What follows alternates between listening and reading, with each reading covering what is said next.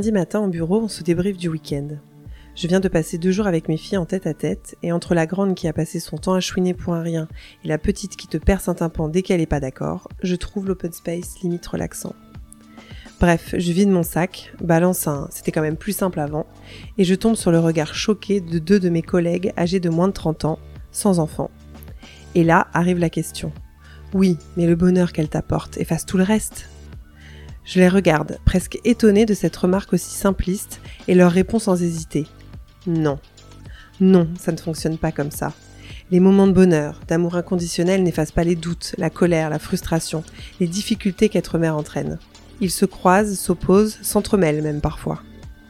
Je pense qu'il n'y a jamais eu autant d'informations autour de la maternité, de la vie avec bébé, de l'allaitement, etc., etc.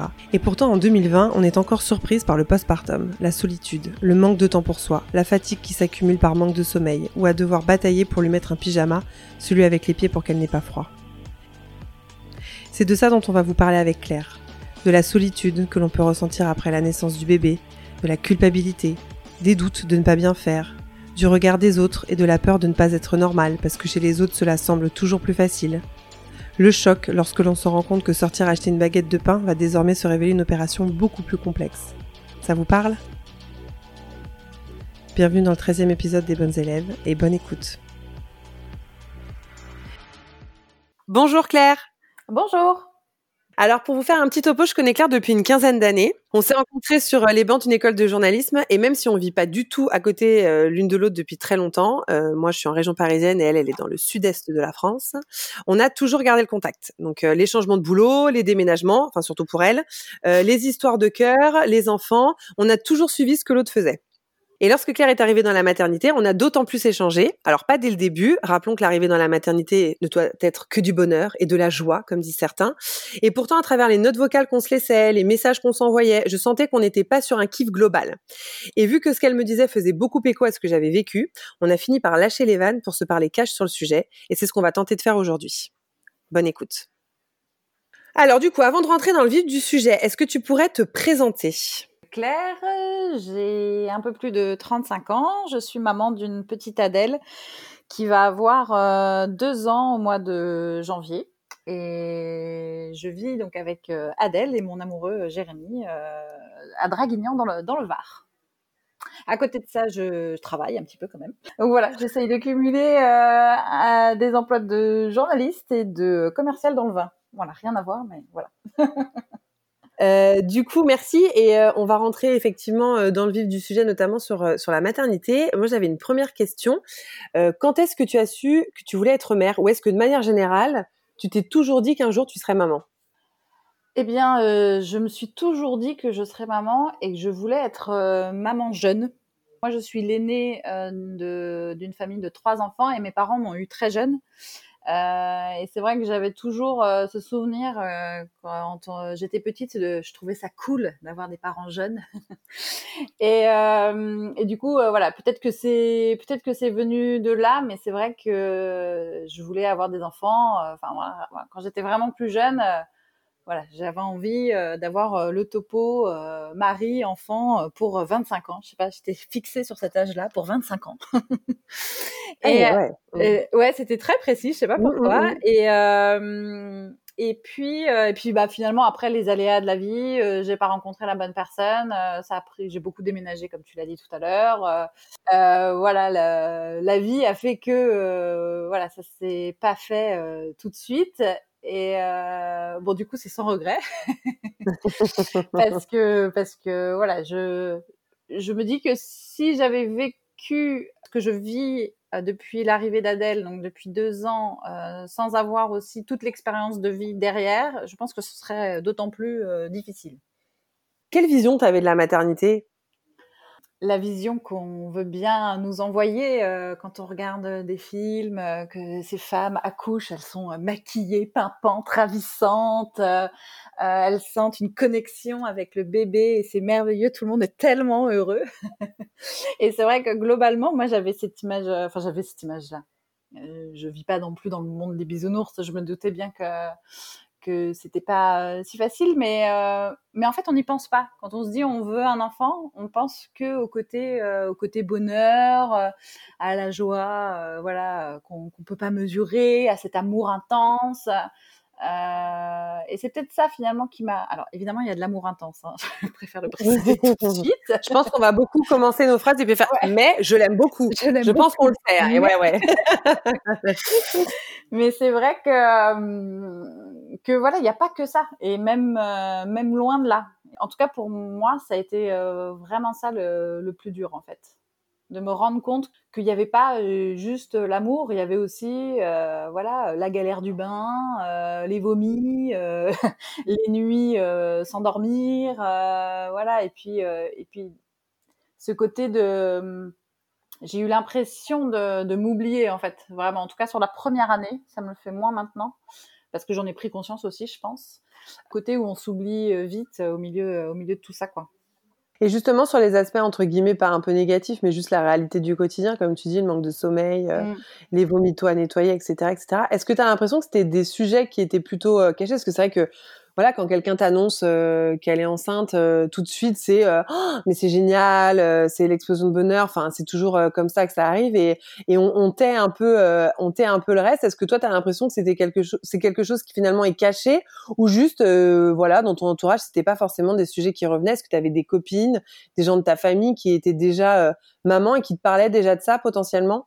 Alors non, justement, je pense que c'est ça qui a été euh, difficile, c'est que, enfin, en plus, euh, je suis pas coupée du monde. Je veux dire, pendant ma grossesse, j'ai suivi tous les cours à l'accouchement, j'ai lu des blogs, des livres. Enfin, je me suis, euh, je me suis renseignée. Alors, est-ce que j'ai fait un espèce de déni où je voulais pas voir ce qu'on me disait d'à côté qui pouvait être difficile, ou est-ce qu'on ne me l'a pas dit? Moi, j'ai pas vraiment, en fait, eu ce discours en me disant, où on me disait Ouais, mais attends, ça va être dur, ça va être dur pour toi, physiquement, moralement, ça va être dur pour le couple, mais vraiment dur en fait. Ça, on a déjà entendu, ah, c'est une épreuve pour le couple. Oui, c'est sûr, mais c'est au-delà. Je trouve qu'on a, on a du mal encore à, alors peut-être moins aujourd'hui, parce qu'en plus, euh, je suis, je suis dedans, mais en plus, je trouve que depuis vraiment quelques temps, il y a une espèce de libération euh, de la parole par rapport à tout ça.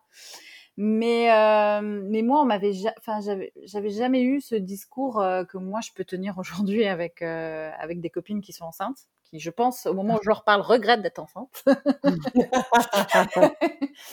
mais euh, mais en fait, quand on parle euh, de la maternité, j'ai un peu l'impression d'une, d'un, d'un mensonge international. En fait, moi, avant de tomber enceinte d'Adèle, j'avais fait une fausse couche quelques mois auparavant. Et c'est là déjà que je me suis rendu compte que qu'on nous mentait. Ce n'est pas un complot, hein, mais euh, on nous mentait. Euh, dans le sens où euh, bon, je suis tombée enceinte euh, sur cette première grossesse euh, à la fin mi-décembre. Et en fait, dès mi-janvier, j'ai eu des complications, je perdais du sang, etc. Et du coup, j'ai été pendant trois semaines en attente de savoir si cette grossesse était viable. Mmh. Ça a été trois semaines hyper difficiles.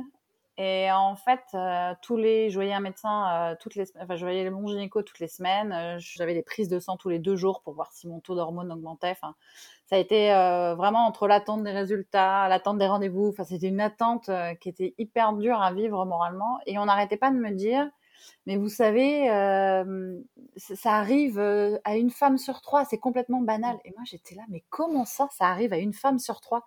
J'en ai jamais entendu parler. Et mmh. ah, évidemment, je, encore une fois, je vis pas dans le monde des bisounours. Je savais qu'on pouvait faire une, une fausse couche, euh, évidemment. Mais à une femme sur trois, j'ai trouvé ça énorme. Une femme sur trois pendant sa vie va faire une fausse mmh. couche. Et je veux dire, mais moi, quand je pense au nombre de femmes que j'ai autour de moi, que ce soit des copines, des amis, des collègues de boulot, dans la famille, etc. Mais en fait, ça a dû arriver à d'autres femmes proches de moi sans que je le sache. Mmh, Et du coup, ça m'a, c'est un chiffre vraiment qui m'est resté en tête longtemps et je me suis dit, mais il y a un problème. Comment ça se fait que je sois choquée de ce chiffre-là, qu'on soit autant à être euh, dans cette galère et qu'on en entende euh, pas tant parler que ça, mmh, en mmh, fait? Mmh. Et euh, voilà, déjà là, je me suis dit, ok, là, il y a un souci. et après, quand j'ai eu donc ma deuxième grossesse qui s'est qui s'est bien passée, mais là, c'est pareil. Pendant la grossesse, je m'attendais à être une femme tellement épanouie. il y en a, hein. franchement, faut pas nier. Moi, j'ai une collègue qui m'a qui m'a dit il y a pas très longtemps, qui m'a dit oh, en ce moment j'aimerais trop être de nouveau enceinte. Et là, moi, je suis en face et je suis là, genre, je ne comprends pas, je ah, je ne comprends pas. Donc ça arrive, mais en fait, et, on, on, en parlait avec une autre amie sur un autre épisode d'ailleurs, en disant que vu qu'il y avait ce côté ces femmes épanouies, du coup, quand nous on se retrouvait dans la situation à pas l'être, bah on se dit merde, c'est pas normal en fait que moi j'adore pas ce moment en fait. Ah, qu'est-ce qui t'a toi moins plus Qu'est-ce qui t'a pas justement hyper accroché dans la grossesse? Déjà, j'ai été fatiguée euh, tout le temps. C'est que j'ai été fatiguée, j'ai été très très fatiguée les trois premiers mois. Et là, on m'a dit, oh, tu vas voir, au bout de trois mois, ça passe. Sauf que moi, ce n'est pas passé. Euh, j'ai été hyper fatiguée jusqu'au cinquième ou sixième mois de grossesse. Après, j'ai eu un mois où vraiment j'étais bien. Et après, du coup, j'ai eu la fatigue de fin de grossesse où ça devenait lourd, euh, voilà, du coup, ça devenait euh, physiquement plus plus compliqué. Déjà, voilà, ce, ce, ce côté hyper fatigué, j'avais mal partout, j'avais mal au dos, euh, j'avais mal à la poitrine, euh, j'avais des espèces de, de crampes à l'aine, et puis c'était une inquiétude. alors, c'était peut-être lié aussi à ma première fausse couche, mais c'est vrai que dès qu'il y avait un truc euh, qui me semblait pas normal. Dès que j'avais une douleur ou quoi que ce soit, c'était euh, c'était beaucoup d'angoisse en fait. J'ai eu mm. voilà, j'ai eu beaucoup de, de, peur par rapport euh, par rapport à ça. Et, comment tu les gérais justement ces angoisses-là? Parce que est-ce que tu as l'impression justement sur ta fausse couche, donc quand même trois semaines pour savoir ce qui se passe, c'est quand même hyper long, j'imagine, dans un cas comme celui-là. on te sort des choses comme quoi c'est tout à fait banal. Enfin bon, c'est Enfin, bon, il y a encore un grand sujet là-dessus sur mmh. l'accompagnement. Comment tu t'es sentie justement accompagnée par cette équipe médicale euh, à ce moment-là lors de ta fausse couche? Tout le monde était euh, très gentil et très bienveillant, évidemment. Euh, les médecins, mon gynéco, la gynéco qui m'a qui m'a opéré du coup, les infirmières autour de moi. mais face à ça, tout le monde me disait que ça arrivait tellement de fois et moi ça me rassurait pas du tout. Enfin, limite, je trouvais ça même encore plus grave parce que j'étais dans un état euh, moral qui était, euh, franchement, je crois que j'ai jamais été aussi mal de ma vie euh, pendant ces trois semaines-là. Et ça me révoltait plus que ça me rassurait. J'avais pas envie d'entendre que ça arrivait à plein de femmes comme moi, mais je voulais pas. C'était pas ça que j'avais besoin d'entendre. Enfin, je sais même pas en fait si dans ces moments-là on peut vraiment dire, vraiment dire quelque chose, mais mais c'est vrai que hum, à l'attente, s'est ajouté ce sentiment de ne pas forcément être euh, être comprise. Tu mmh, vois? mmh, mmh. C'est alors évidemment, ouais, j'étais très entourée. Enfin, Jérémy était très présent et il a su me, il a su me réconforter et, euh, et voilà. Après, on a, on est remonté et puis bah voilà, la vie, la vie a repris son cours une fois qu'on a été fixé. En fait, voilà, ce qui a été dur, euh, ça a été l'attente. Mmh, mmh, mmh. Une fois qu'on m'a dit euh, clairement, bon bah écoutez, euh, cette grossesse n'est pas viable, euh, ça a été assez vite. J'ai été, il y a eu une interruption de grossesse dans les deux jours qu'on suivit, donc ça a été assez rapide. Et à partir de ce moment-là, j'ai pu commencer entre guillemets à passer un peu à autre chose. Mais l'attente a été a été vraiment difficile et, et ces banalités qu'on me sortait. Ouais, c'est ce que j'ai. Finalement, ce que tu aurais aimé, c'est quoi? C'est juste qu'on te dise alors oui, ça arrive à une femme sur trois, mais euh, juste, euh, vous êtes triste et euh, c'est normal, quoi. Ouais, exactement. Ouais. Exactement. Et personne ne m'a dit ça. Personne ne m'a dit, c'est normal d'être triste, vous avez le droit d'être triste.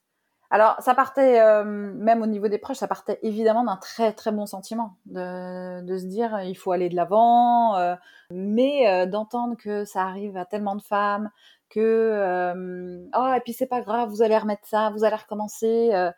Ouais. Ben oui, enfin si, c'est grave quand même. Mmh, mmh.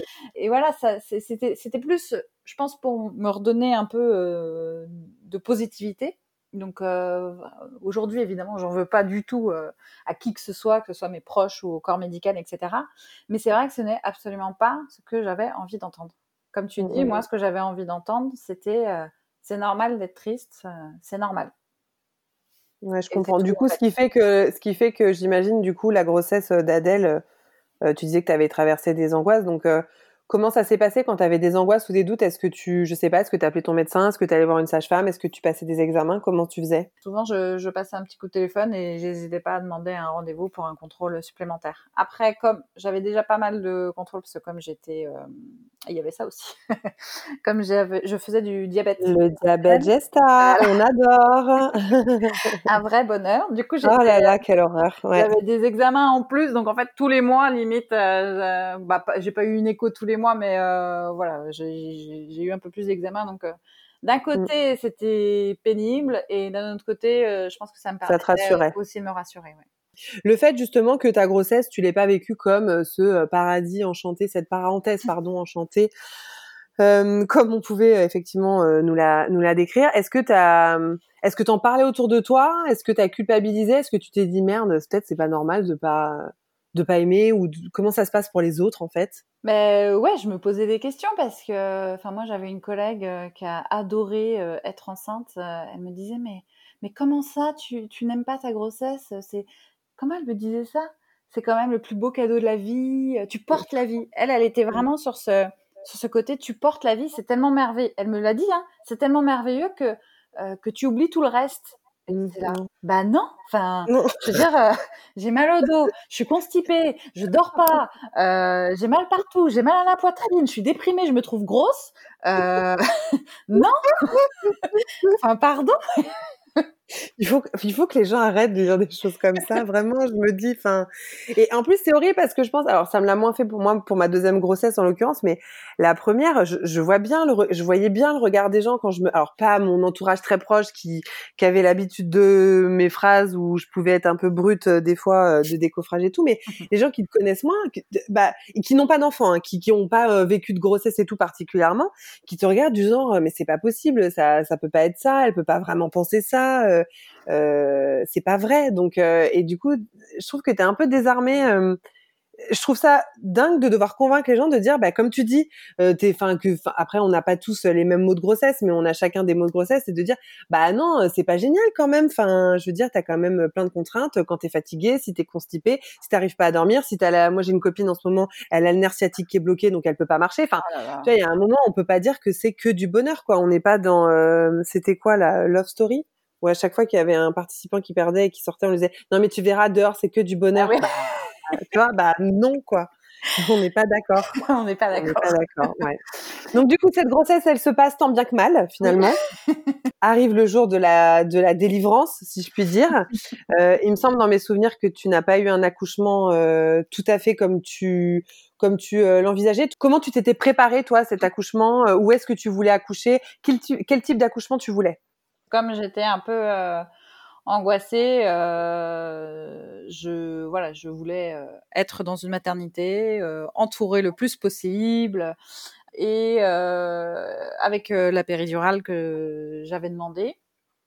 Et le truc, c'est qu'en fait, assez tôt, on m'a dit, enfin dès donc j'ai accouché, le terme était prévu pour début février et dès mi-décembre, on a commencé à me dire que le bébé faisait un, poids euh, voilà qui était euh, qui était bien mais qu'il fallait surveiller parce qu'en plus avec mon diabète gestationnel voilà il fallait il fallait il fallait contrôler le poids et que en fait Adèle ne soit pas trop grosse pour pouvoir sortir. Déjà moi donc je commence mon congé maternité en me disant ok ça va être tendu et euh, les fêtes euh, se passent et euh, entre, bah, je crois que j'avais un rendez-vous entre Noël et Nouvel An et là du coup la sage-femme me dit que va falloir me faire un monitoring toutes les semaines pour surveiller, etc. Mmh. Le bébé va bien, ok. Et puis finalement, de fil en aiguille, début janvier, on me dit qu'il va falloir me déclencher parce que là, le bébé était estimé entre 3, 3 kg 4, 3 kg 6, mais si on prenait euh, la marge d'erreur, euh, voilà, ça pouvait faire un gros bébé, et que si j'attendais le terme prévu début février, ils avaient peur en fait que le bébé dépasse euh, les 4 kg, je pense. Et, et que ça crée, du coup que l'accouchement soit un peu plus compliqué pour toi. L'accouchement soit plus difficile. Donc du coup, j'ai été, euh, j'ai été déclenchée. Alors en fait, je suis arrivée euh, le vendredi 11 janvier à la maternité, donc le matin. Et là, s'en est suivi des jours et des heures interminables. c'est que du coup, le vendredi, bah, il se passait rien. Mais genre rien, pas une contraction ni rien. Je m'endors normalement vendredi soir. Bon, je sens que ça commence à tirailler, mais rien, rien de fou. Finalement, euh, samedi matin, après un contrôle, on me dit que mon col commence à s'ouvrir et que donc je vais passer en salle d'accouchement. Sauf que donc je suis rentrée dans la salle d'accouchement à 8h30 et sauf que bah, j'ai accouché dans la nuit de samedi à dimanche à 4h du matin. Ah oui. Euh, donc, ça a été un petit peu long. Un peu long. Un peu long. Après, euh, l'attente a été, a été c'était longue, mais c'était euh, c'était supportable. Voilà. En plus, comme mmh. du coup, euh, comme ils, ils, allaient me déclencher, euh, ils ont ils m'ont mis. T'avais déjà la péri, bah oui. Ouais. Donc en fait, donc moi, tu souffrais pas. Mais une grossesse, une contraction, pardon, qui, qui fait mal, je ne sais absolument mmh. pas ce que c'est. Et du coup, voilà, ça se passait plutôt bien. On rigolait bien avec les sages-femmes. voilà, j'ai passé une petite journée finalement plutôt tranquille. Et après, en fait, c'est deux heures vraiment avant, euh, avant l'accouchement où là, c'est devenu euh, très difficile parce que, hum, en fait, le bébé était bloqué euh, sur mon, contre mon bassin. Et la péridurale fait effet sur les nerfs et les muscles, mais pas sur les os. Donc, du mmh. coup, à chaque contraction, j'avais des douleurs dans le dos absolument abominables, comme si on me poignardait, en fait, le bas du dos. Donc du coup, ils ont fini par me donner du gaz hilarant en plus de la, ah oui, en plus de la.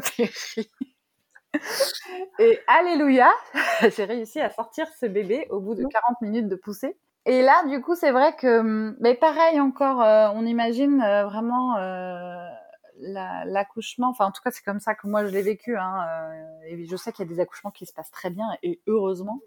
Mais c'est vrai qu'on imagine euh, ce moment où on pose le bébé sur toi comme euh, voilà un amour inconditionnel qu'on ressent tout de suite. Et moi, en vrai, j'étais au bout de ma vie, quoi. Mmh. Je veux dire, j'avais été shootée euh, pendant des heures et des heures. J'étais fatiguée, je sentais plus rien. Franchement, je j'en pouvais plus, quoi. Et là, je regardais ce bébé et j'étais là, ok. ok, il est sorti. Laissez-moi tranquille, reprenez-le. Maintenant, on fait quoi? Ouais, forcément, t'étais, ouais, mais t'as passé tellement de temps et tout, donc euh, oui, t'as l'impression justement de pas avoir pu profiter. Euh... Exactement. Et du coup, j'ai un, alors c'est pas un regret parce que ça s'est passé euh, comme ça mmh. a dû se passer, et voilà, mais c'est vrai que j'ai absolument pas profité de ces premières minutes, quoi. Alors, est-ce que j'aurais dû refuser le déclenchement Après, voilà, je, je, peux pas deviner ce qui, ce qui aurait pu se passer si j'avais fait un accouchement vraiment naturel, mais non, puis je pense qu'on n'est pas forcément en plus toujours très. Enfin, moi, je vois, je me suis beaucoup plus renseignée sur sur l'accouchement pour ma deuxième grossesse vs ma mmh. première. Euh, tu vois, moi, pour mon premier accouchement, on m'a fait de l'expression abdominale, ce qui est complètement interdit aujourd'hui. Mmh. Et euh, je l'ai su en en parlant à une copine euh, infirmière euh, des mois après, qui me disait non mais tu sais que ça normalement ça se pratique pas du tout. Puis je l'ai lu effectivement après. Le problème c'est que quand tu es novice, euh, et que tu es face à du personnel euh, soignant professionnel, à aucun moment tu te dis bah en fait qui je suis pour remettre en cause euh, leurs décisions. Enfin moi il y a un moment on me l'a déclenché aussi pour euh, mon premier accouchement a été déclenché parce que moi j'avais une une fissure des os depuis quelques jours, sûrement. Euh, et du coup, euh, et du coup, je me souviens de l'étudiante sage-femme. Où à un moment, je dis écoutez, là, euh, installez-moi parce que je, je, vais accoucher. Je sens que là, j'y suis là. Elle me fait ah non, c'est pas possible. Normalement, dilate d'un centimètre par heure. Donc là, vous avez encore quatre heures devant vous. Puis au final, elle a mis la main et puis j'allais accoucher quoi. Enfin, donc il y a un moment, c'est pas une question de me dire elle est stupide. C'est une question. Il y a un moment faites-nous confiance aussi en fait on sait ce qui se passe dans nos corps on, on est consciente de ce qui se passe. Donc même si j'ai pas accouché 257 fois euh, avant aujourd'hui si là je te dis là il va se passer un truc je le sens ne mets pas ma, ma parole en cause. Donc euh, mmh. moi je comprends que ce soit compliqué euh, quand on sait pas de se dire bah oui on fait ci ou on fait ça. Donc là Surtout quand on te, on te donne la carte de euh, c'est pour votre santé, la santé de votre bébé. Elle faisait combien Adèle au final à la naissance? Au final, elle faisait euh, 3 kilos 580. Donc elle n'était pas. Oui, voilà. Enfin, c'était pas. loin d'être euh, énorme. Ouais, mais je sais pas, il y a une mode en ce moment de faut faire des petits bébés. Moi, à chaque fois que je parle des poids autour de moi, j'entends quand t'as quelqu'un qui dit euh, bah le bébé de machin il fait 3 kilos 5. Ah ouais, mais il est énorme. Et t'es genre bah non, 3 kilos 5 c'est pas énorme quoi. Enfin, non, non. tu vois, en dessous de 3 kilos c'est des tout petits bébés enfin moi je trouve ça petit bébé quoi. Donc bon, après chacun a son a son avis sur la question, mais je pense qu'en tout cas il faut pas que tu aies de regrets sur euh, sur ce choix-là du déclenchement ou pas, je suis sûre qu'ils l'ont fait pour des tas de raisons euh, euh, tout à fait valables. Ce qui fait que t'as pas accueilli ta fille comme tu voulais, je pense, c'est effectivement tout ce temps qui s'est passé entre le déclenchement et effectivement, effectivement sa sortie, quoi. Mmh. Et du coup, comment ça s'est passé euh, les heures qui ont suivi l'accouchement? T'es remontée dans ta chambre euh, J'imagine que Jérémy était avec toi. Alors Jérémy était avec moi. Donc le temps, voilà, de faire les dernières, les dernières réparations, si je peux dire. Mmh. Euh, je... Tout ça s'est passé au moment où c'était le changement de service entre l'équipe de nuit et l'équipe de jour. Donc en fait, je suis pas du tout remontée dans la chambre tout de suite. J'ai dû remonter dans la chambre à 7h, 7h30. Alors j'avais accouché à 4h30. Euh, donc je suis restée un moment en salle euh, d'accouchement. J'ai essayé la tétée de bienvenue, mmh mais euh, mais comme je j'en pouvais plus et que ça me faisait mal et que je, je supportais plus aucune douleur en fait. Donc donc voilà, ça n'a pas fonctionné comme comme je le pensais non plus. Et en fait, tu l'as pas allaité toi, Adèle? Non. En fait, je j'avais pas vraiment pris de décision et je m'étais dit je verrais je verrai un peu au moment de la tétée de bienvenue, euh, voilà, ce, comment je comment je me sens. Et du coup, j'avoue que voilà, j'ai pas réessayé euh, après parce que parce que je, enfin vraiment, j'avais des douleurs euh, physiques et un épuisement moral déjà à ce moment-là, que du coup, voilà, je me sentais pas de, de me lancer là-dedans. Ouais, et surtout qu'en plus, ça, c'est aussi, c'est un autre sujet. L'allaitement, on te vend ça, mais attendez, c'est naturel, comment vous ne pouvez pas allaiter votre bébé et tout. Putain, mais moi, tous les gens autour de moi, enfin, tous les gens, du coup, toutes les femmes, hein, pardon, qui ont allaité autour de moi, bah non, elles en chient, en fait. Enfin, l'allaitement, ça se fait pas de manière naturelle.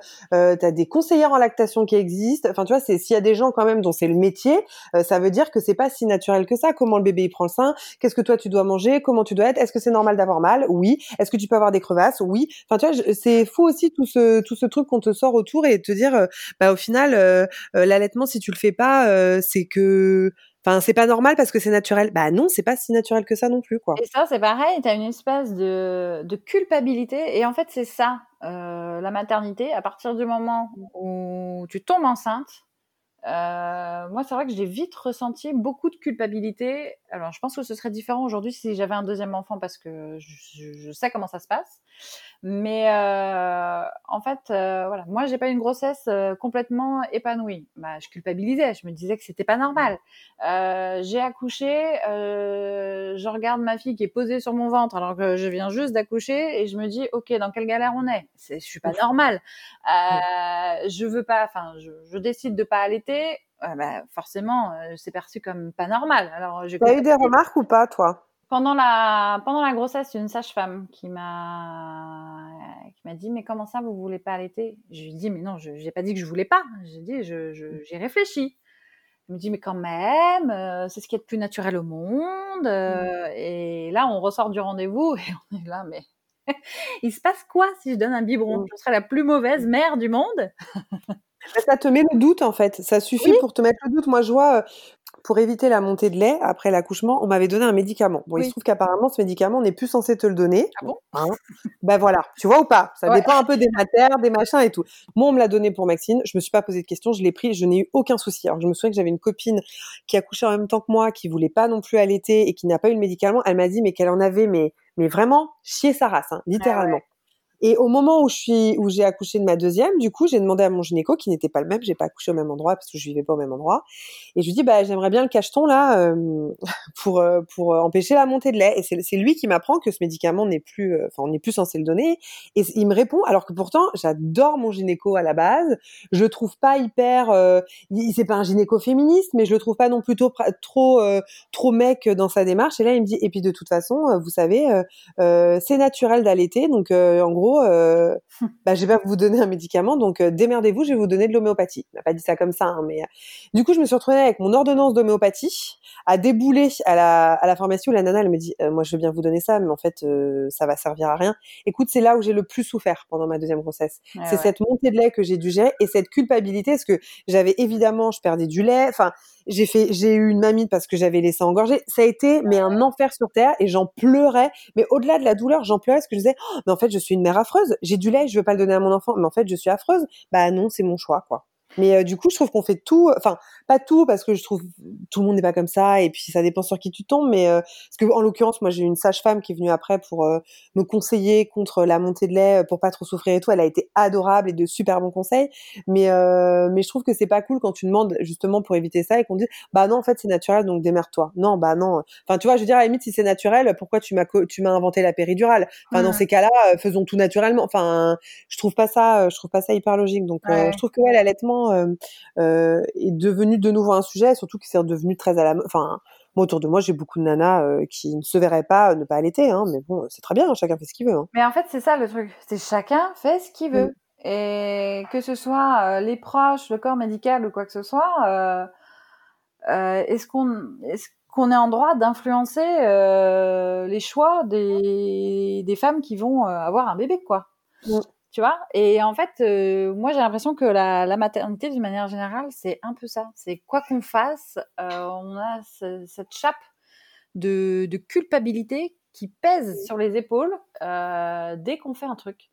Mmh, mmh, mmh. voilà donner un petit pot à manger voilà donner une donner la, la sucette ouais, c'est clair et du coup, donc, tu as ce retour à la maison. Toi, tu as pris un congé, as, as pris un congé parental, hein, c'est ça? Ouais.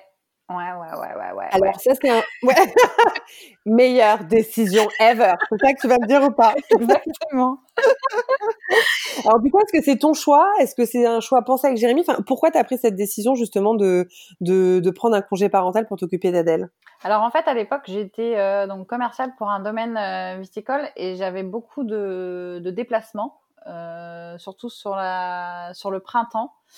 Et euh, j'avais moi envie de prendre un congé parental pour vraiment prendre le temps euh, d'être avec ma fille, de passer du temps avec ma fille, etc. Et en plus, comme j'ai accouché mi-janvier, en gros j'étais en congé maternité jusqu'à avril. Euh, et euh, ma boss d'elle-même me dit euh, écoutez Claire, si du coup vous voulez en profiter, comme en gros la saison était déjà bien avancée pour elle, elle me dit si vous voulez en profiter pour prendre un congé parental, il n'y a pas de souci, profitez-en. Je me suis dit bah nickel, allons-y. Euh, le truc, c'est que je n'avais pas anticipé que c'était pas les vacances. ah, merci, merci de le dire, parce que je trouve que c'est euh, le congé parental, c'est c'est l'anticouple. ouais, ah, c'est l'anticouple. Non, puis au-delà de s'occuper de l'enfant, moi après, je, moi franchement, je vais pas me plaindre. J'avais des enfants qui dormaient bien la journée, donc euh, ça me permettait de faire autre chose. Mais bon, ça me permettait de faire autre chose. J'étais seule. Euh, faire autre chose, c'est regarder une série ou euh, faire tourner une machine ou euh, préparer le repas du soir. Enfin, excuse-moi, mais en termes d'épanouissement, j'étais jalouse des matins de mon mec qui allait bosser. J'étais là genre, moi aussi, je veux aller travailler, je veux trouver mes collègues et qu'on se raconte des potins pendant la pause déjeuner. Mais vraiment parce que j'avais l'impression d'être punie, tu sais, cet isolement. Ouais. Et encore, j'avais un bébé cool parce que moi, j'ai une copine. Je peux te dire qu'elle, elle, en chiait parce que sa fille, elle, elle, a fait ses nuits tout de suite. En revanche, la journée, elle ne dormait pas. Et du bah, coup, elle n'arrêtait jamais et elle était épuisée, quoi. Mmh. Bah nous, c'était ça aussi. Elle dormait euh, assez rapidement, plutôt bien la nuit. Par contre, elle faisait euh, des siestes de trois quarts d'heure la journée. Et en trois quarts d'heure, en fait, j'avais le temps euh, de prendre une douche, de faire la vaisselle. Voilà. Donc euh, et tout le reste, bah du coup c'était du c'était du non-stop quoi. Donc ça c'était difficile. Et euh, déjà j'ai trouvé que déjà le retour de la maternité a été très violent. Je me souviens, euh, on est sorti de la maternité du coup le mercredi. J'étais en larmes Mm. de partir de la maternité. Mm. En fait, finalement, euh, perso, mes meilleurs moments, ça a été ces trois jours à la maternité. Quoi. Il y a toujours quelqu'un qui vient te voir, qui, qui surveille tout, euh, qui vient t'aider en cas de besoin. Franchement, c'est le, c'est le paradis. Mm. Et en fait, j'ai trouvé que c'était tellement violent le retour à la maison. Euh, donc déjà, on est parti à la maternité, on était en voiture, je pleurais parce que je, ne savais pas où j'allais en fait. Je pense que j'ai été perdue complet. On arrive à la maison. Euh, là, Jérémy, du coup, avait posé son congé euh, paternité dans la foulée et heureusement qu'il était à la maison. Et après, donc euh, bah, là, à l'époque, c'était du coup 11 jours. et puis après, du coup, il a repris le travail. Et là, en plus, entre la baisse des hormones et les douleurs physiques à gérer aussi, parce que mmh, mmh, mmh. j'avais encore beaucoup de douleurs. Euh, j'ai saigné pendant longtemps, beaucoup, beaucoup. Euh, du coup, tout ça, c'est difficile aussi euh, à gérer. Et on ne parle pas trop non plus, hein, effectivement. Voilà, c'est exactement ce que j'allais te dire. Là-dessus, moi, personne ne m'avait, enfin, on m'avait pas prévenu que ça aurait pu être si difficile, si douloureux. Et à ça, s'ajoutait une détresse morale, mais vraiment une détresse. C'est vraiment comme ça que je l'ai senti. plus d'une fois, Jérémy m'a retrouvé en pleurant le soir, en lui disant mais qu'est-ce qu'on a fait? Je lui ai dit plusieurs fois mais mmh. pourquoi on a fait ça? En pleurant, mais vraiment, mais du désespoir total. J'avais besoin d'entendre que j'étais une bonne mère, je me sentais incapable.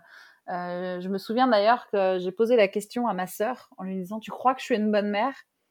Et là, elle m'a répondu Tu sais, il n'y a pas de bonne mère, on fait tous, euh, toutes du mieux qu'on peut.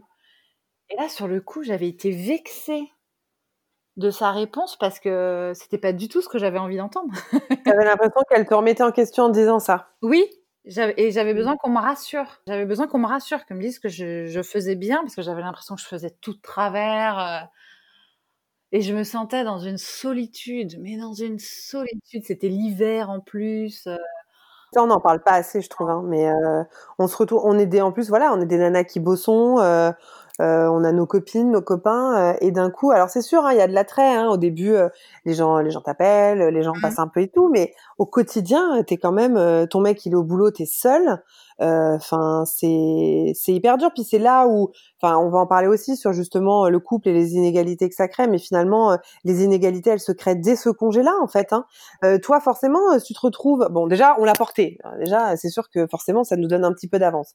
Mais au final, quand l'enfant naît, tu la connais pas. Enfin, je veux dire, euh, Adèle, quand elle est née, tu savais pas euh, ce qu'elle aimait, ce qu'elle aimait pas, euh, si elle était plutôt du genre frileuse, si elle allait avoir des mots de bide ou quoi que ce soit. Enfin, ton enfant, tu le connais pas. Donc, je veux dire que ce soit toi la mère ou le père, vous apprenez à le connaître. Donc, quand le père, il reste avec toi 11 jours, plus 3, là, on va rajouter mmh. les plus 3, bah, 15 jours, excuse-moi, euh, ça suffit pas. Et après, tu es livré avec euh, toute seule, avec ton enfant, et tu dois euh, te démerder. Et après, on comprend pas que ça crée des inégalités. on comprend que ça crée des inégalités dans le couple. Bref, c'est encore un autre sujet. Mais du coup, toi, quand tu disais, voilà, ça m'arrivait avec Jérémy quand je rentre le soir, je pleurais et tout. Qu'est-ce qui te rendait triste finalement? Ce, ce choc qu'on n'avait plus la vie d'avant. C'est que mmh. avant, bah, on improvisait des restos, on voyageait, et là, je me disais, mais tout ça, c'est fini, quoi. C'est que là, euh, là, moi, là, si je pars de la maison, il, y a un, enfant qui va se retrouver en galère quand même. je ne peux pas sortir comme ça. et du coup, ce, voilà, ce, de me dire, mais notre vie d'avant, c'est fini. C'était, c'était, c'était difficile euh, à accepter. Et j'ai mis vraiment, vraiment beaucoup de temps à l'accepter. Et aujourd'hui, euh, je pense que c'est plus facile parce que aussi euh, Adèle est plus grande et que je peux plus facilement retrouver entre guillemets ma vie d'avant.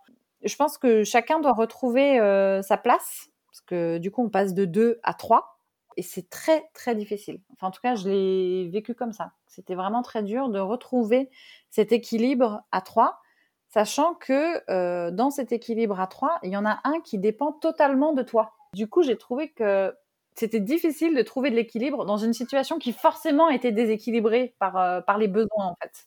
Et quand je repense à cette période, euh, je me revois avec ces sentiments de, de solitude et, et, d'être incomprise.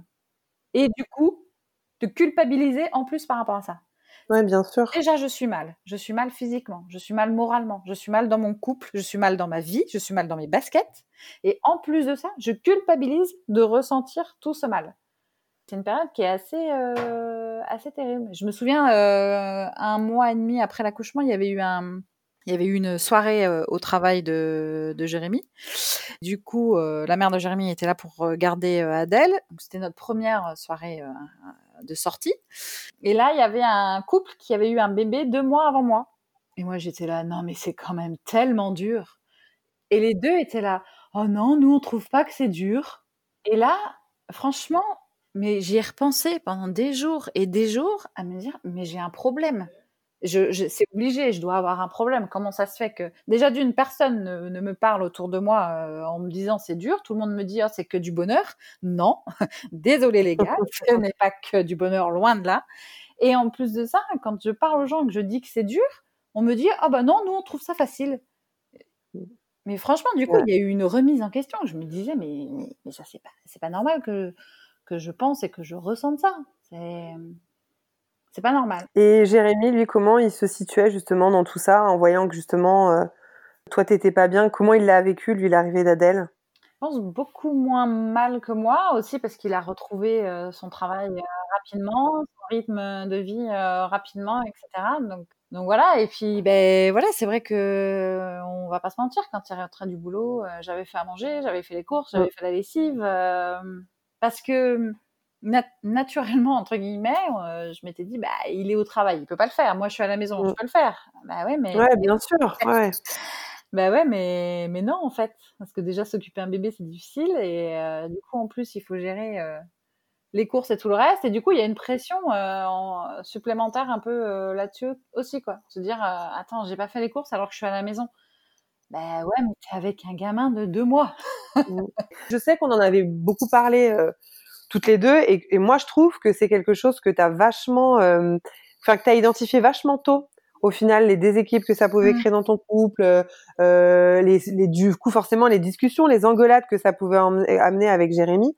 Et je pense que ça, vous avez réussi à le, à pouvoir l'identifier, à vous dire, ah là là, attention, là, il peut effectivement y avoir un piège, les gars. Mmh. Ah oui, oui, complètement. Et, c'est vrai qu'en fait, je me rends compte que ça persiste encore aujourd'hui. Alors, à moindre échelle parce que euh, parce que j'ai pris beaucoup de recul, parce qu'elle est plus grande, parce que j'ai repris le boulot, parce que euh, j'ai aussi arrêté de culpabiliser, de prendre du temps pour moi. Et mais tu vois, euh, la semaine dernière, enfin il y a il y a dix jours, euh, Adèle a passé euh, quelques jours chez sa grand-mère et quand elle est donc on a passé du coup quelques jours tous les deux avec Jérémy, ça nous a fait un bien fou. On s'est retrouvés vraiment bah, comme avant, vraiment. Et et quand Adèle est rentrée, donc elle est rentrée le lundi et bah, lundi soir, on s'est engueulé par rapport à elle. Et alors, ça dure pas longtemps, et voilà, c'est une histoire de aussi euh, recadrer un peu les choses. Mais, mais c'est vrai que du coup, euh, on se dit, ouais, un enfant euh, à tout âge, ça crée des tensions. Ça crée des tensions. C'est normal, hein. Ça crée des tensions, et forcément, ça change mmh. l'équilibre du couple, quoi. Et ça, mmh, c'est mmh, pareil. Je trouve qu'on n'y est pas forcément suffisamment, euh, on n'est pas suffisamment averti. Euh, ouais, je pense qu'on te le dit pas assez. Moi, j'écoutais pas trop les gens, j'avoue, parce que euh, j'écoutais pas trop les gens. et je me souviens d'une remarque de la secrétaire de ma big boss à enfin de, de la chef de la boîte à l'époque, m'avait dit. Et mais elle me l'avait dit avec une telle, je sais pas comment dire, dans sa dans sa voix, dans sa posture.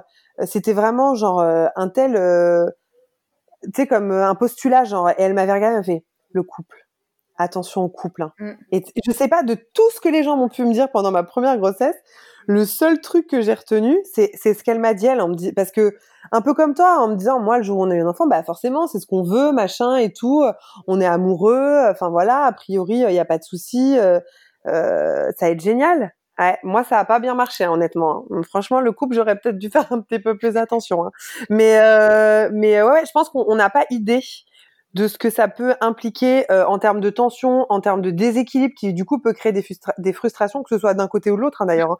moi, je, je, connais des couples où, enfin, j'en connais qu'un en vrai, mais euh, où c'est l'inverse, hein, où c'est euh, où c'est le mec qui a beaucoup beaucoup pris sa part et euh, et, et la nana qui elle a continué, tu vois, le boulot, le boulot, le boulot, parce que pas qu'elle se désintéressait de sa fille, on se poserait pas la question d'ailleurs pour, euh, on se pose pas d'ailleurs la question pour un mec. Hein, euh, euh, donc donc voilà, mais moi j'ai peu d'exemples comme ça autour de moi, mais c'est vrai que c'est vrai que c'est compliqué. Vous aujourd'hui, c'est, enfin, maintenant que vous avez mis un peu le doigt dessus justement, est-ce que vous êtes du genre à vous dire attention là, warning, on on, est, on fait moins de trucs ensemble. Attention, là, on se dispute un petit peu plus. Est-ce qu'il y a des choses que vous essayez de faire? Est-ce que ou de, de pas faire justement euh, pour vous dire euh, non, l'enfant, euh, ok, il peut y avoir des sujets autour de ça, mais il faut pas que ça cristallise toutes nos disputes et toutes nos frustrations, quoi.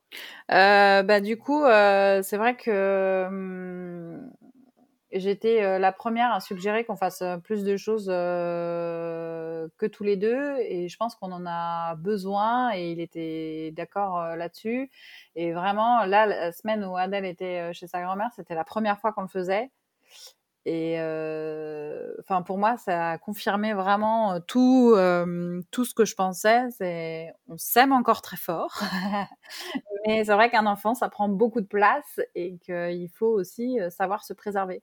Mais comme moi, j'ai dû accepter aussi de prendre du temps pour moi. C'est quand même fou de devoir dire ça, mais moi, j'ai besoin de temps pour moi, mais j'ai aussi besoin de temps pour mon couple. Et je pense qu'en fait, l'équilibre à trouver, il est, il est là et c'est ça qui est hyper important, quoi. Et ne pas culpabiliser euh, parce que euh, parce qu'on prend pas de temps pour soi, parce que euh, pour voilà parce qu'on met Adèle chez sa grand-mère. et, et, elle mange un petit pot vs une purée maison. Enfin voilà. Mais ça, il t'a fallu combien de temps? Enfin, je veux dire, ce mois, il m'a fallu deux ans et demi, hein, je pense, pour avoir ce, ce déclic-là, deux ans et demi, trois ans, je pense. Toi, à partir de quand tu t'es dit, oulala, là, là, il va falloir que moi je reprenne du temps pour moi, sinon ça va pas aller. Euh, eh ben, euh, au premier confinement.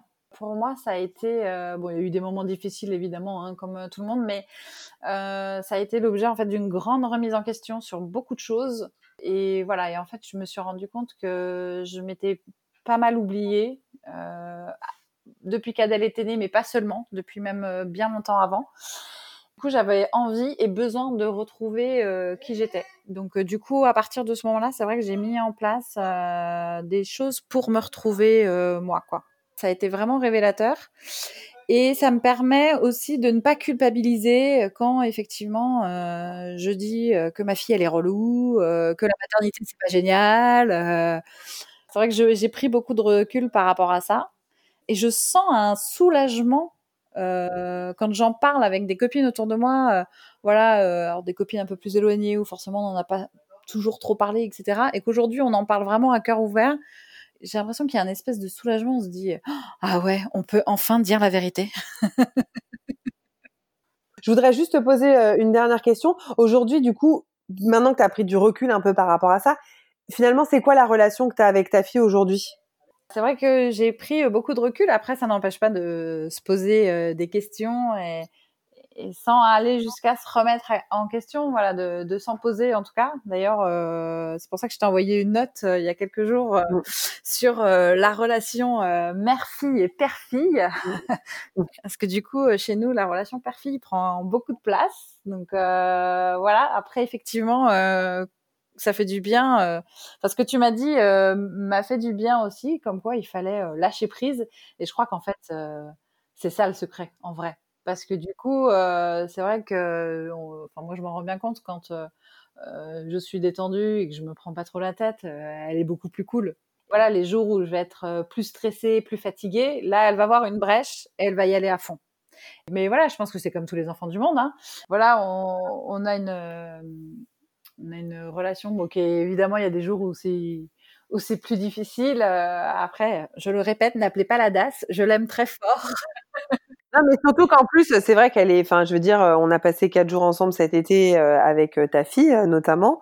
C'est vrai que il y avait certains moments où je pouvais te sentir un peu tendue, tu vois, peut-être d'anticiper, de te dire mince, là peut-être ça va être compliqué pour la coucher. Oh, il faut donner le bain, il faut préparer le dîner. Enfin, j'ai tellement passé, je suis tellement passée par ces phases-là où tu te sens un peu épuisée. Tu sais, tu tu vois en fait toutes les étapes qu'il va falloir faire dans la journée jusqu'à aller la coucher quoi. Et qu'on finalement on en perd un peu l'essence de se dire euh, bah à quel moment c'est cool à quel moment on en profite. On va pas se mentir hein, le quotidien fait que tu as du mal à sortir des fois de cette boucle-là et de cette spirale-là et que tu es obligé de prendre un peu du recul et comme tu dis de lâcher prise pour vraiment te dire bon bah là c'est pas grave, ce soir elle bouffera des coquillettes jambon, mais euh, je préfère prendre une demi-heure pour jouer à ce jeu avec elle ou pour lui lire euh, les bouquins qu'elle aime bien quoi. Carrément, il faut juste euh, trouver ce petit ce petit instant où on sort la tête de l'eau du quotidien en fait et où on se regarde en se disant non mais là je me prends la tête pour rien quoi si elle prend son bain demain au lieu de ce soir, c'est pas un drame. Quoi. Ça permet euh, moins de pression pour tout le monde et du coup une ambiance générale euh,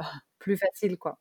Bah écoute Claire, en tout cas merci beaucoup. Et de rien, merci à toi. Mais du coup, euh, je trouve ça fou parce que je me dis, et moi j'ai l'impression comme toi que c'est ce que tu disais au début que la, la parole se libère énormément par rapport à ça qu'on en entend plus parler, mais parce que je pense aussi que c'est des sujets qui nous intéressent plus et qui nous parlent et qui nous touchent sur lesquels on a envie de se renseigner, mais n'empêche que euh, voilà, euh, t'étais enceinte euh, il y a deux ans, même pas, et que c'était des choses dont t'étais pas encore au courant, quoi. Donc, est-ce que c'est une volonté, nous aussi peut-être? Moi, j'ai l'impression de, en tout cas, de mes amis proches, enfin mes copines proches, de de dépeindre la maternité comme moi je la vis sans trop sans trop la cacher, mais peut-être qu'on n'est pas encore je pense qu'il y a quand même encore du taf et il y a encore euh, et il y a encore euh, besoin euh, d'informations pour éviter que justement on puisse se sentir mal et culpabiliser de se dire bah au final est-ce que je suis une bonne ou une mauvaise mère parce que j'ai pas envie de m'occuper de mon enfant à 100% mmh. ou que je trouve ça dur tout simplement quoi. Et puis du coup d'en parler et et d'enlever un peu ces tabous sur sur tout ça ça permet aussi de se sentir moins seule et du coup, de pouvoir en parler, euh, de libérer un peu la parole euh, là-dessus, euh, je pense qu'aussi ça, ça fait et ça ferait en sorte que les femmes se sentent moins seules par rapport à ça. Si comme Claire, vous avez rencontré ou vous rencontrez des difficultés lors de ces premiers mois, vous pouvez vous dire que c'est normal. On a beau être entouré et soutenu par son conjoint, sa conjointe, ses amis, sa famille, on n'est pas toujours armé lorsqu'on se retrouve avec son bébé au quotidien. Et oui, vous avez le droit de dire que vous êtes fatigué, que c'est dur. Si vous sentez que vous avez besoin d'une aide supplémentaire, d'un regard extérieur, votre sage-femme ou votre médecin généraliste reste votre premier interlocuteur à interroger. Vous pouvez aussi vous adresser à une PMI qui regroupe un tas de professionnels de santé différents, tous liés à la maternité et périculture. Pour conclure cet épisode, j'aimerais vous partager une lecture faite récemment. L'auteur s'appelle Cécile Doherty Bigara et a écrit un récit, le sien, dans un ouvrage appelé Nouvelle mère. Elle y livre son parcours, sa découverte de la maternité et la culpabilité qu'elle a ressentie quand elle s'est rendue compte qu'elle galérait. À se demander même si, comme Claire, ce qu'elle traversait et vivait était normal. Lors d'un live Instagram, elle disait avoir pris conscience finalement de sa normalité après avoir reçu les retours de nombreuses femmes suite à la sortie de son livre, qui lui disaient que oui, pour elle aussi ça avait été compliqué. J'aimerais alors vous en lire un extrait. Il y a cette dernière heure de la journée, la dernière heure avant que je ne pose mon fils dans son lit. Elle est toujours découpée de la même façon. Boire un biberon dans le salon, prendre un bain, le ramener en mitouflé dans une serviette dans ma chambre, le masser avec de l'huile de jojoba, le mettre en pyjama, retourner au salon finir son biberon, dire au revoir aux plantes, à la lune et aux pompiers, et aller dans sa chambre lire des livres. Dodo. Un moment ressort dans cette suite d'images assis sur le grand lit parental. Mon fils est tout nu, je viens de le sécher avec la grande serviette verte et j'essaie tant bien que mal de l'huiler. Il court partout, il saute d'un coin à l'autre du lit, il attrape le cadre du lit et le secoue. Il fait le chien, la tête en bas. Il glisse de mes mains chaque fois que j'essaye de le saisir pour l'huiler et lui mettre sa couche. Et ce sera ainsi de suite, pendant une quinzaine de minutes. Passer d'un poinçon qui frétille dans mes bras en sortant du bain à un petit garçon en pyjama prêt à aller se coucher se fera à la sueur de mon front. C'est la dernière heure de la journée et je le sens. Je peux sentir la mémoire de mes muscles fatigués, ceux du haut du dos particulièrement, qui se sont tendus cent fois chaque fois que je me suis penchée, que je me suis contractée, que j'ai tenu ses pieds, la couche, le petit jouet pour le distraire, tout ça dans une position insupportable, et que j'ai eu envie de dire, bon sang de bon Dieu, pourquoi est-ce que je mérite une dernière épreuve de feu avant la fin de la journée? Ça a été très confus pour moi de me faire à cet amour, de m'habituer à cet amour, un amour à cent à l'heure. Cet amour n'est pas un amour où je suis confortablement installée sur mon canapé. Cet amour n'est pas un amour où je te dis que je suis malade et où tu me laisses passer la matinée au lit. Cet amour n'est pas un amour d'excuses, n'est pas un amour où j'annule à la dernière minute, n'est pas un amour où, en fait, je n'y arrive plus, on laisse tomber.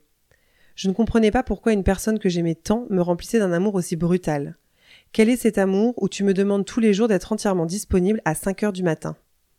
Au début, j'ai eu du mal avec cet amour sans limite. Je me suis fait les muscles, j'ai réappris à danser dans le salon, à faire parler des êtres imaginaires pour faire passer des messages, et à me souvenir de la magie des lave-vaisselles qui tournent. Mais même avec toute la pratique du monde, j'ai encore le souffle coupé à 19h05, quand j'essaie de t'enfiler ton pyjama, et que tu cours pour sauver ta vie à l'autre bout du matelas fleuri. Notre amour est indissociable de mon inconfort et de tous ces moments difficiles. Je ne sais pas si ces moments sont le prix à payer pour avoir un être aussi incroyable dans ma vie, toi, je ne sais pas s'ils sont des tests que je réussis chaque jour. J'ai survécu à cette journée, donc j'ai réussi le test.